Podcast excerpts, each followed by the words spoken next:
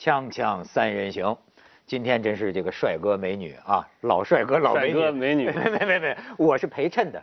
你看这个资深帅哥，年轻美女，冯唐才是越来越帅了，是，而且而且这个广美你也有这个什么新张学友的风采，没有啊？我哪有我开玩啊笑，现在不是流行穿华北单吗？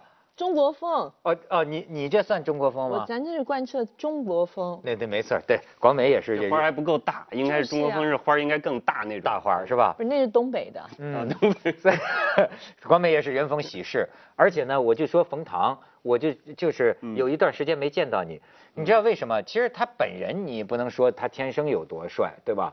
但他是帅啊，他五官都很帅，刘德华的鼻子我想。中文是谁教您的？我我向你妈道歉，不是没，事但是我我是觉得啊，嗯这个人四十岁之后说要为自己的相貌负责任，嗯，这冯唐我很明显感觉到肤色比上一次更像美国人了哈橄榄色，嗯而且你知道他就是比上次更帅啊，得益于跑步。我就我很明显觉得嗯他是个爱跑之人，嗯有时候像咱们这囊踹啊，有时候听身边越来越多的朋友好奇跑步啊，嗯就觉得有点尴尬。你他他现在就是你本身就有跑步的，给给大家看看你这鞋，你瞧瞧，哎呀，哎，这算是时尚的鞋还是跑专门跑鞋啊？这基本上还是相对相对来讲不是时尚的，就是跑步相对来讲比较喜欢穿这种鞋的人用来跑步的。好处就是前脚掌着地，这不适合走路吧？走路也还好，你这样可以感受到地面你想嘛，这个一二百年前哪有那么多厚底儿的鞋啊？高跟鞋我不知道啊，这个多数都是草鞋、布鞋嘛，对吧？对，就是一个字，接地气。对的，对的。嗯，而且这个冯唐现在你也有了榜样了，对吧？呃，这个不要再说中国人不能跑了，对吧？咱们现在有个视频可以给大家看看啊，跑进十。秒那个，对对对，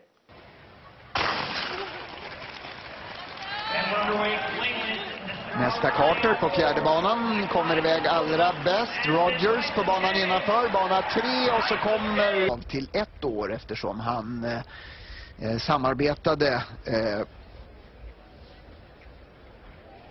eh, med eh, 哎呦，你看这回就说，哎，老拿人种说事儿哈，嗯就是这次中日之间本来就是日本人可能有点失落，嗯日本有个天才少年， 他们本来日本人就特别期待他能跑进十能秒最先跑进十秒，结果是咱们这个苏炳添嘛，苏炳添九九秒九九，第一个亚洲人跑进所谓的亚洲人应该叫黄种人是吧？嗯第一个嗯跑进十秒的。白种人好像也没有吧？有吗？有一个，哎，有一个哈前一百位，就说是世界上现在有一百个跑进十秒的，你知道，竟然九十八个都是黑人，呃只有一个是呃法国的，有有有有有有有个白人，法国的那个叫叫勒什么雷啊，就是有有一个白人，第一百个第一百个就是这个苏炳添，这是有肌肉的生理问题的。你怎么说？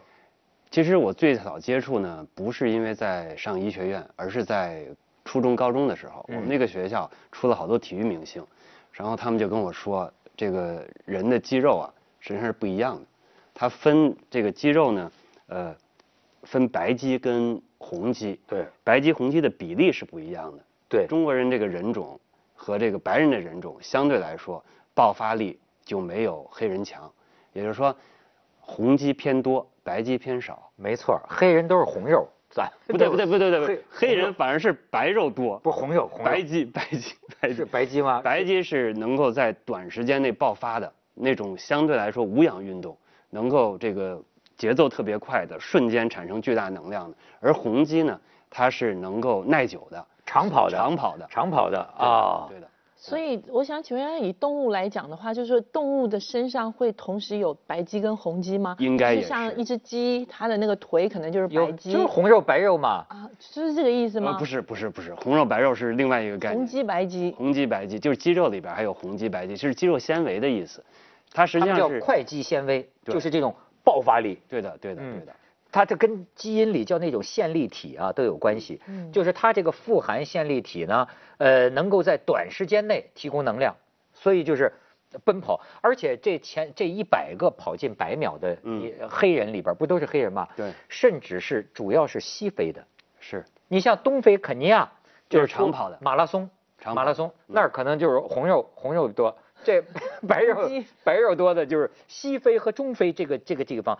他们说，你就即便是美国人、嗯加拿大人，包括牙买加的那个博尔特，都要追溯到他们当年从西非贩卖奴隶，还是他们从西非那个地方来的这块儿的黑人，甚至他们具体说到叫尼格罗人，尼尼格罗那就是 Negro，嗯，尼格罗人这种人特有的体质。所以这个是后天不能训练的嘛，对不对？基因决定很多事情。所以那为什么这个苏苏炳志苏炳添苏炳添为什么能够这个创造奇迹啊？他看上去好像不是跟非洲没啥关系了，他像白肉不少，对吧？这不是可能有突变嘛。这个十十 十亿你把他人里边，你把他当一突变给他选出来了。那刘翔呢也是一突变。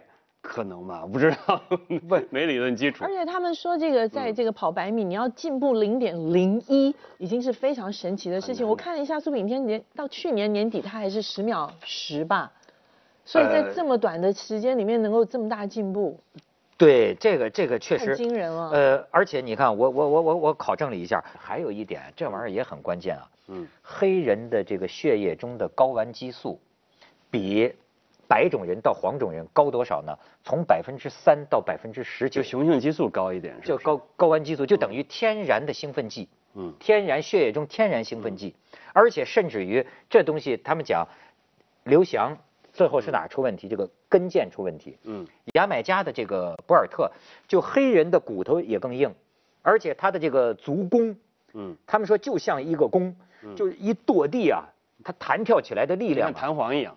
比比我们大几倍。呃，有医生前几年就说博尔特，嗯说这个这个非呃牙买加这个嘛，他说说他如果他要再提高速度的话，嗯，他的跟腱也会断裂，或者脚骨就会出事儿，因为不可能再再承受再大的冲击了。但是结果博尔特到今天跟腱也没折。没折没折呀，呃这毫发无伤，跑得越来越快。但是你看刘翔，超强度的训练，毕竟就是带来你这个跟腱到最后受不了。嗯当然，我就跟你说，你讲这种观点，在欧洲有一派知识分子叫欧洲左派，嗯他们非常反对人这么讲话，就是说你们这就是在讲人种，人种优越。可是问题在于，这玩意儿好像又是一个你没法不注意到的一个一个事实存在。听上去，听你你读的这些东西，听上去还是有很强的科学依据的。有有生理学的依据啊就，像乌龟跟兔子赛跑，那还是有差距的嘛，对吧？你哎，你跑半天，你有你有什么体会？对跑步这事儿，跑步这个事儿，其实我觉得好处还是大于坏处。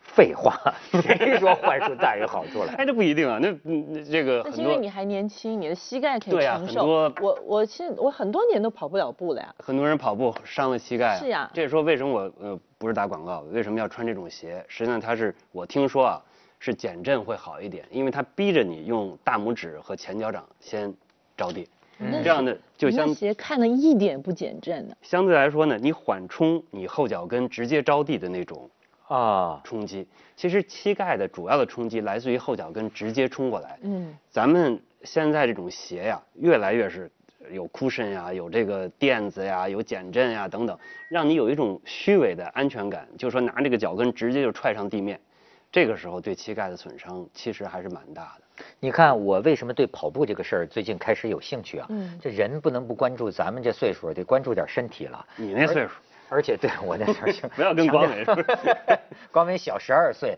那怎么你膝盖大12岁啊？对，那怎么膝盖都不行了小？时候运动受伤害你也属于爱运动的，啊，小时候你看广美这身材原来应该是校队儿什么的？你这走猫猫步、走模特、走天台走太多了，把膝盖走坏了。也有这个可能，把脊椎都走坏了。你穿这么高的高跟鞋啊？嗯，哎，我是说什么呢？你发现台湾人多么爱活着，台湾人，台湾现在都疯了，就是那个路跑，嗯甚至于到现在都是说，嗯都已经到了这个要要说啊，这个路跑啊，你们也得规管一下你们的路线，对不能占据了城市正常的生活，就是像电动车一样，你对。就是说规矩一下说嗯你现在见到没有？说现在台湾台北，尤其是好路跑的人呐、简直就疯魔了。成瘾啊。他们说一跑上去之后就成瘾了。这我就刚才要说的，其实跑步是最合法、最健康的，给你类似于毒品经验的。啊我我因为我没有毒品经验，但是从化学物质来讲，这个肌腱啊在长跑的过程中会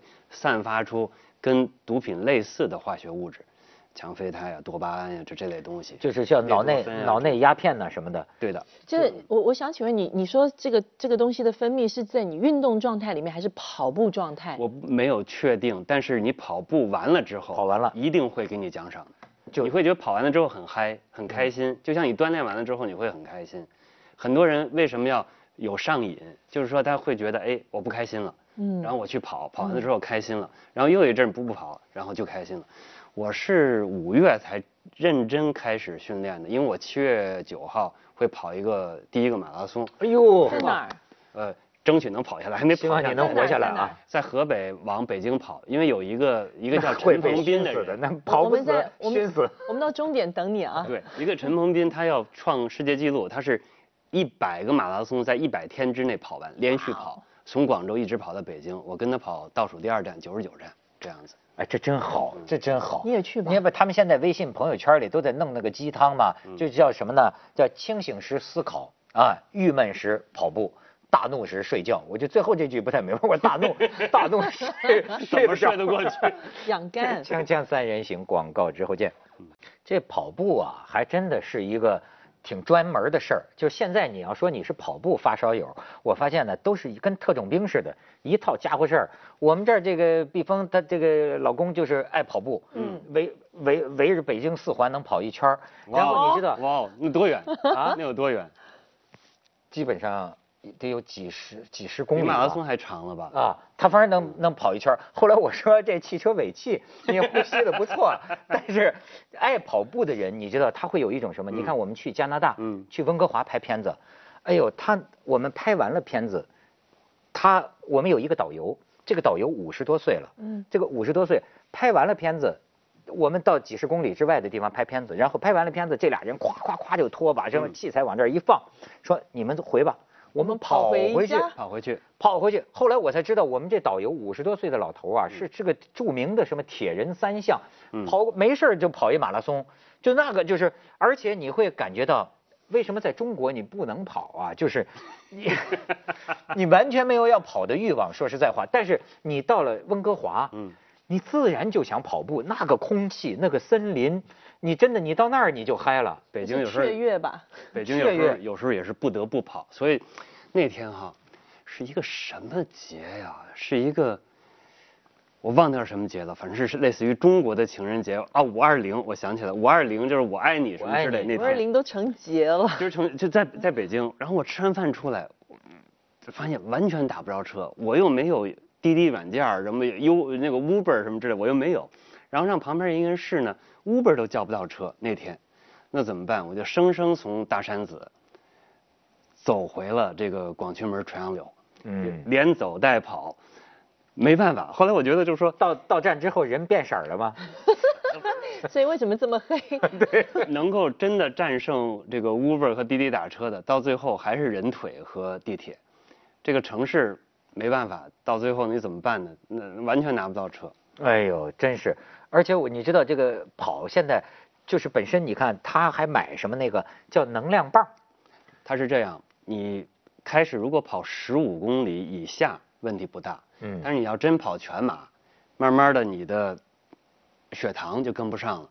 能量就跟不上了，差不多你隔个这个三五公里，你就要补充水分、补充电解质、补充能量，嗯，要不然你越跑越瘦，越跑越瘦。吃的东西是的，对很难吃的，很难吃的，我都我现在一里面都是直坚持粗粮。嘛，里面都是粗粮。它是纯蛋白质，好像是纯蛋白质加一点电解质，啊然后是那种液体状的，滋一挤就弄下去。因为你想，你都跟这个狗似的跑了这个呃三三个小时，在这个大太阳底下，让你吃个牛排，你是吃不下去。但是你我你能你怎么能解决一个枯燥的问题？精神上枯燥吗？哎，这个是这样的，听音乐，人呢是一种很贱的动物，你你你不用看着我，你你自己有时候你看看照照镜子你就知道了。就是如果一个东西很无聊，有一个特别好的办法，嗯对于人来讲，你把它变成比赛，跟谁比？跟别人比啊。如果一个东西很难，你给它设个目标，人呢就能把这些东西变得又有意思又能达到。比如嗯说像马拉松，有比这个更无聊的运动吗？在太阳底下跑四个多小时、五个小时，有比这个更难的？原来是古代的时候跑完马拉松那人就死在当场了，对不对？送信儿的。那么难的一个东西，为什么现在那么多人还能达到？那么多人还觉得津津有味儿去跑？就刚才那两点，定个目标，把它变成比赛。哎，这不是现在北京市不也是呃严格禁烟了吗？嗯是吧？但是我一直觉得就是，其实我挺喜欢台湾人那种状态。当然，你看台湾人自己啊，老觉得台湾现在没有活力了，对吧？都好像都挺颓。可是其实从某种程度上，你看台湾这种养生。在吃的东西要没有农药，特别计较这种这种事情啊，而且呢要运动。你这一个是你嗯这个人常运动啊，脸上就显得精悍，就是确实是。我还认识一个李大齐，你看大大大齐就那个那个啊，就造型师造型师长得跟刘德华似的，你知道吗？他每天他骑那个在台湾骑那个那种单车呀，哗一下子，然后你确实觉得他永远是状态特别好，活力充沛，就很兴奋，不像我们这种整天闷屋里看书的人，见面就面成菜色，你知道吗？你就是郁闷，你就你就夸自己读书多是不是？显得我比你们有文化，你们这每每天疯跑啊。但是广美，你也是个跟我差不多的，凌晨四点不带睡觉的。你运动吗？你作为女女孩子来说，我做一些比较，我只做伸展啊。我一直嗯告诉我自己要做心肺，我觉得心肺是最重要的。然后现在大家不是流行做核心吗？我现在就是核心肌。肉群啊。呃。对，我现在就是做伸展跟核心。你做嗯 plank，你做平板。嗯，差不多类似的东西，因为 plank 那个太疼了，我受不了。我做一些因为你太瘦了嘛，因为在夸自己特别瘦。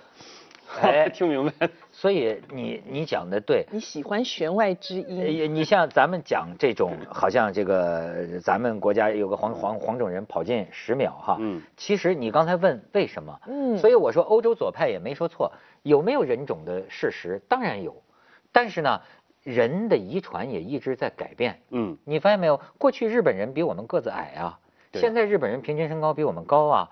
就包括你现在，比如说，如果现在全民都是这种爱跑的人，是。我相信你这个民族啊，慢慢经过几代之后啊，你的饮食习惯也在改变，没错。或者说你的雾霾治理好了，对吧？你的空气也清洁了，其实慢慢慢慢你就变了。就今天看黄种人跑不进去，但是我相信将来就会越来越多的。它不是一个，但有可能会潜移默化的会产生改变。完全同意。还有一个因素呢，就是你有没有发掘自己的潜能，这还是挺大的。嗯我觉得这个咱跑进十秒这个，如果没有一个大家爱运动这个习惯，他有可能也就是说，OK，我只是跑得比一般人快，他可能意识不到自己真的有可能能创造黄种人的历史。嗯对吧？就像就也不是说，就像我自己，我从来没认为自己能跑过二十公里，在这个训练之前，其实也就是一个月。我我现在跑半马都没有觉得撞墙，虽然不快，所以说我觉得人但是你为什么就你为什么选择了跑步呢？按说有很多这健身呐、呃，这个骑单车呀，拳击呀，对，给三个原因吧，能把它毁容的爱好很多呀。鼻子 尤其鼻子高，呃，第一个原因就特别简单，你扔双跑鞋在包里，在什么地方都可以跑，只要嗯空气别太差。第二个呢，呃，也是为了配合我这不是七月份，我是很有目的性，七月零九号要跑这个挑战马拉松，要跑第一个全马，然后我觉得呀，怎么着也练练，要不然死在死在路上怎么办呢？对吧？我妈现在还活着，死在路上不太好。想的还挺多。嗯然后第三个呢，他有很好的一段独处的时间，我觉得这个对于现在我这种状态特别难得。把手机放下，那时候你真跑起来的时候，别说手机了，你这是专业手表你都不想戴，但你总要带个东西，要看这个跑得多快了，你就完全放开，完全清空，自己一个人跟自己的身体，哎，这个东西我觉得挺重要的。广美，你觉得你现在有没有一个完全清空的这么一个时间？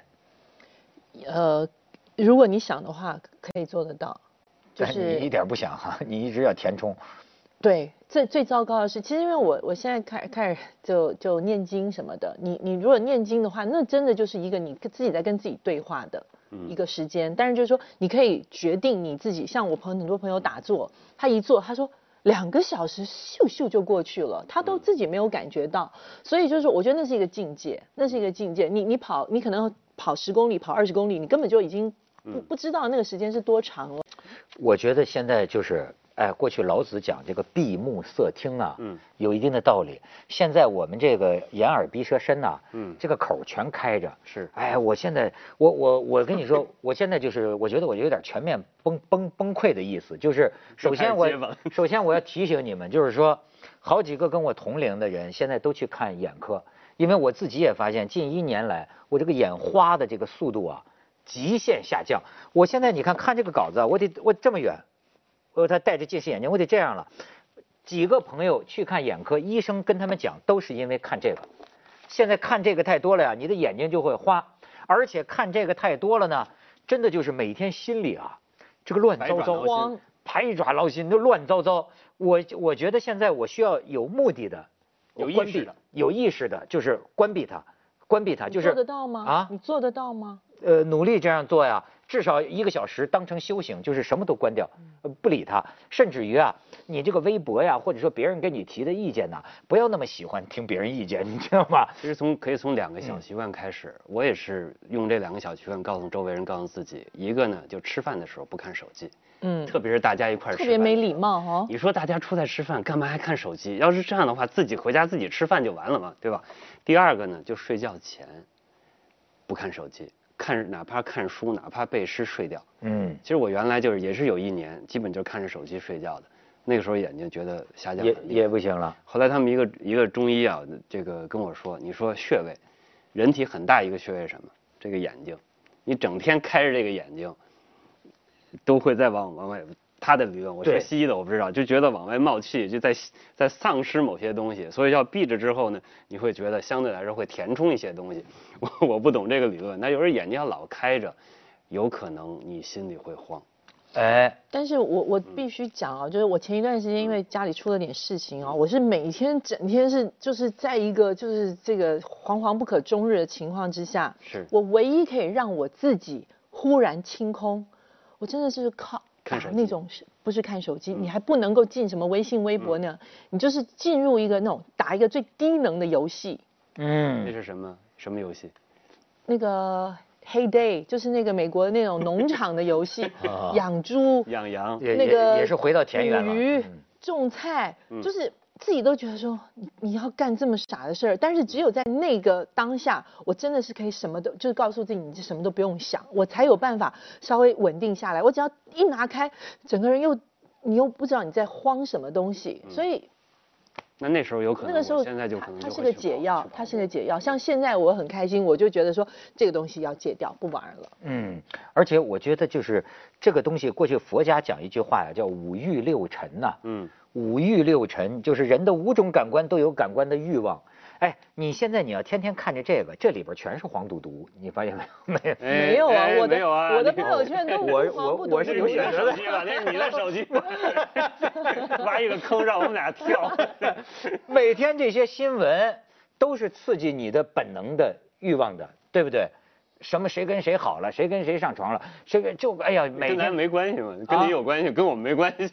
就是他会，我就觉得张开的这个这个眼睛啊，你这你讲就是心眼吧，你每天看每天看啊，都是一些什么什么东西，所以说现在就讲求要戒戒。我现在才明白一个道理，当年这个佛就是说，呃，以后没老师了怎么办？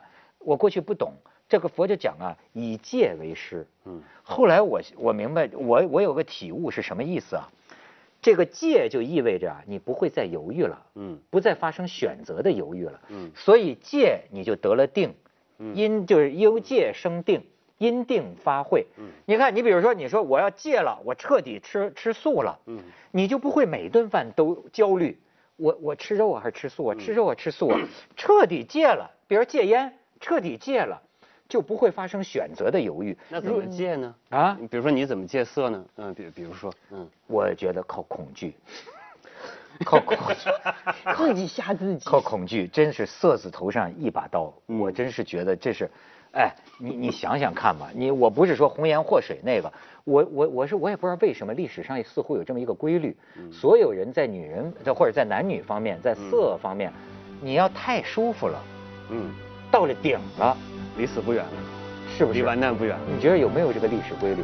他们说，这个权钱色，三个你最多选两样，哎，不能选选全。我听说的啊，嗯选全了之后，差不多离死期也就是十二个月到十八个月。